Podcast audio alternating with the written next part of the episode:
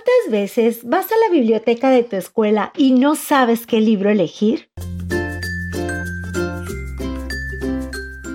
Por eso mejor escucha las reseñas literarias de niños para niños y encuentra tu próxima aventura.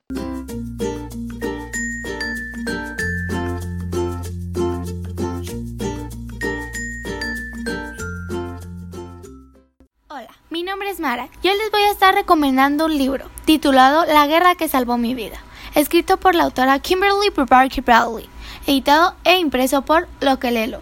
En Londres, antes de que se desatara la Segunda Guerra Mundial, Ada, que era una niña de 10 años que nació con un pie zambo, observaba todo desde la ventana del tercer piso. Su madre no la dejaba salir a la calle porque se avergüenzaba de ella. La vida transcurría muy lenta y muy aburrida para ella. Pero cuando estalló la Segunda Guerra Mundial, el gobierno ordenó trasladar a todos los niños al campo para ponerlos a salvo de las bombas de Hitler. Así empezó una nueva vida para Ada, llena de libertad, acompañada de su pequeño hermano Jaime. Yo en lo personal estoy recomendando este libro porque creo que deja una enseñanza muy bonita, la cual es nunca te rindas y que si estás en una situación difícil, piensa que es como una tormenta y que después saldrá el sol, más bonito que nunca.